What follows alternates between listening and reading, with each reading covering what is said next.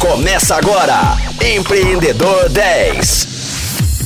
Fala, Rocktrônicos ligados no Empreendedor 10. Eu sou o Flávio Amaral e está começando agora mais um programa.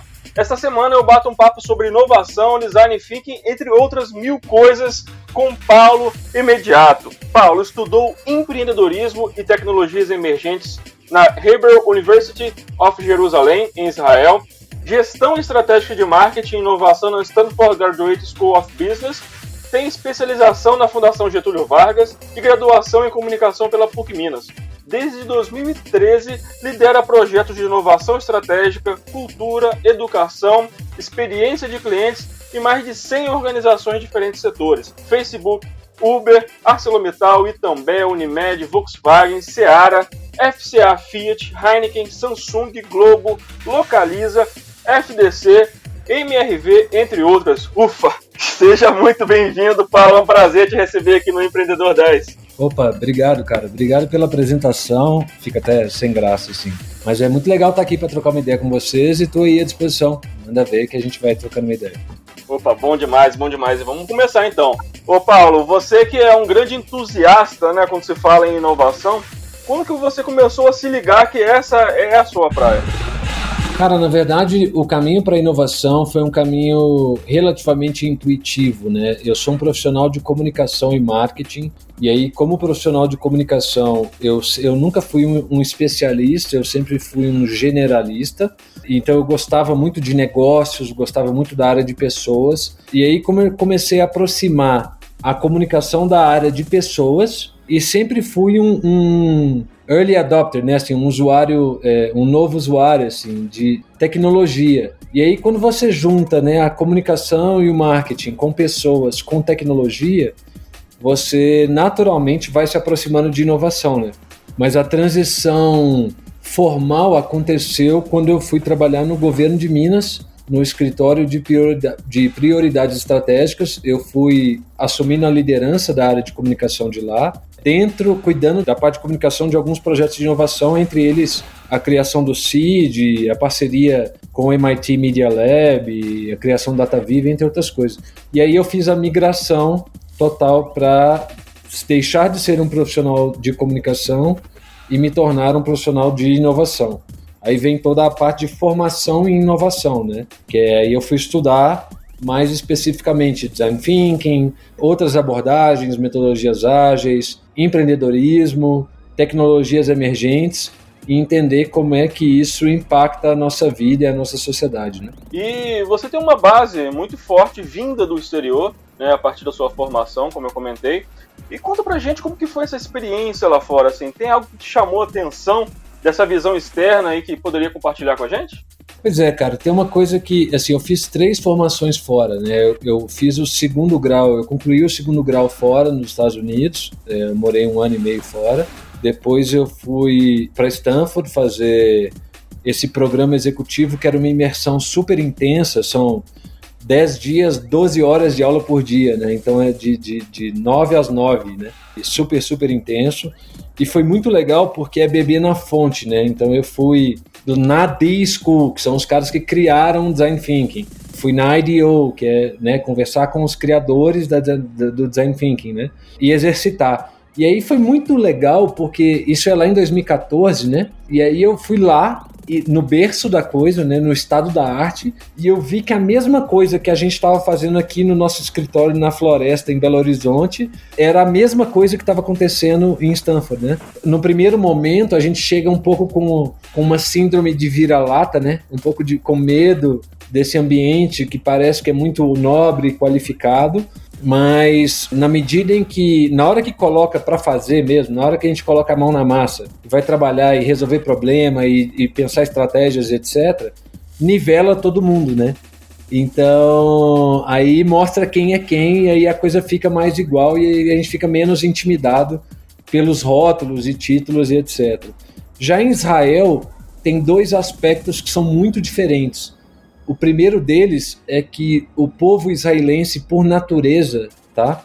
Ele é muito, muito, muito pragmático, muito objetivo, muito de fazer primeiro, pedir desculpa depois, testar primeiro, sair fazendo. Muito pouco de falar e muito de fazer. E aí a nossa abordagem aqui já era um pouco mais cuidadosa, um pouco mais aprofundada na parte de pesquisa, antes de sair fazendo as coisas. Então lá tem um timing diferente, porque eles têm um senso de urgência muito maior e eles têm um apetite de mercado diferente do mercado. Por exemplo, o mercado empreendedor brasileiro empreende pensando regionalmente. O empreendedor de Israel, ele empreende, ou ele está olhando para o mercado americano, ou ele está olhando para o mercado europeu, ele não está olhando para o mercado local. Então ele tem um apetite maior de mercado. E o outro aspecto específico disso, que para mim foi a coisa mais importante da viagem, na verdade, é todo o aspecto histórico, sociológico e político de viver em Jerusalém durante dois, três meses, né? Porque você vê parte do berço da civilização, 10 mil anos de história, mil, um milhão de coisas para ser feito ali, e você está estudando inovação ali, né? Então é, é muito curioso os contrastes entre essa esse sabedoria clássica, essa, essa outra visão de mundo ortodoxa e todo esse ambiente de tecnologias emergentes, obviamente alavancado por, por investimento militar, é, que aí é uma outra questão, né? Mas tudo isso faz uma, faz uma mistura que é diferente e eu acho que todo profissional de inovação, ele, acima de tudo, ele tem que ser um profissional, profissional curioso sobre pessoas. E lá é um lugar incrível para você ser curioso sobre pessoas, porque você tem uma diversidade e um milhão de camadas para serem exploradas em relação a tudo que você pode aprender com as pessoas em torno, né? Muito bom. E você acha que falta, então, a partir dessa sua fala, né, dessa diferença da forma de, de lidar com inovação lá em Israel, você acha que falta um pouco de ousadia né, para os negócios que estão aqui no Brasil? Eu não sei se eu, se eu diria que é ousadia que falta, não.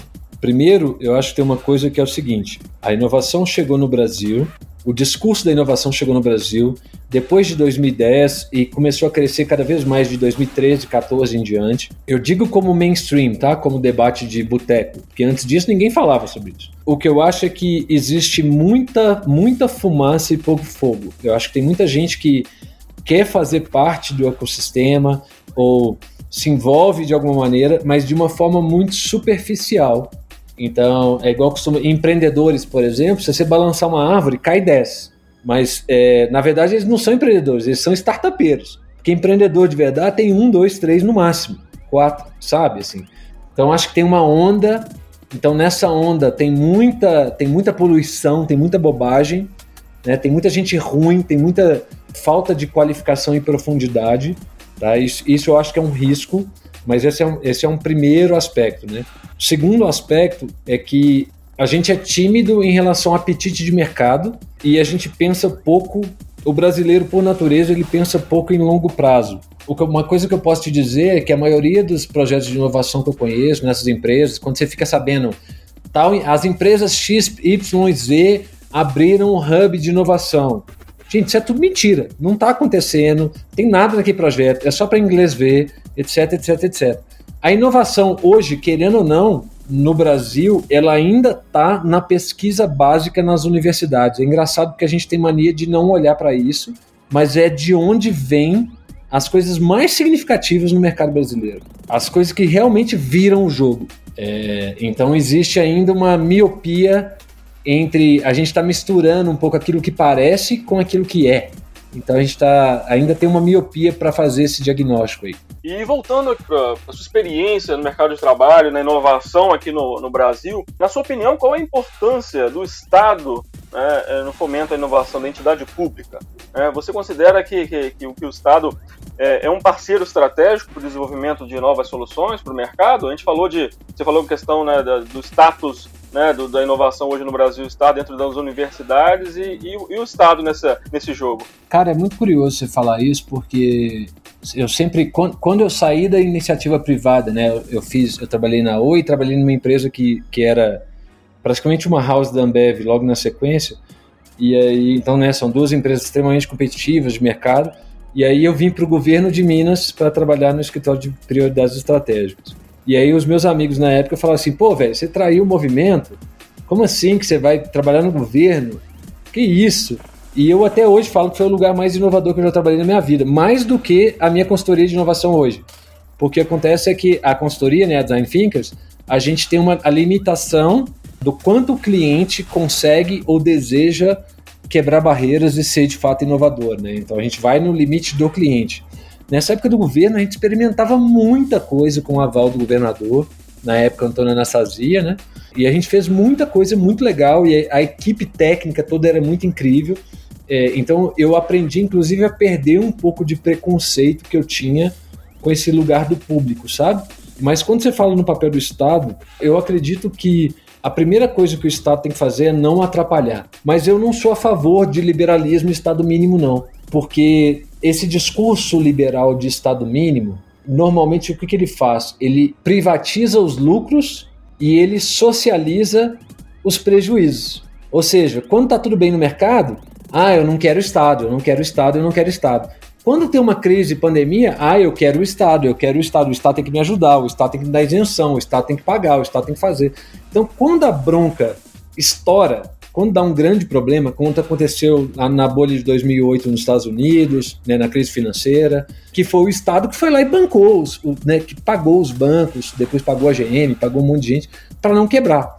Quando acontece a pandemia, quem está segurando a pandemia no mundo são os governos não é iniciativa privada.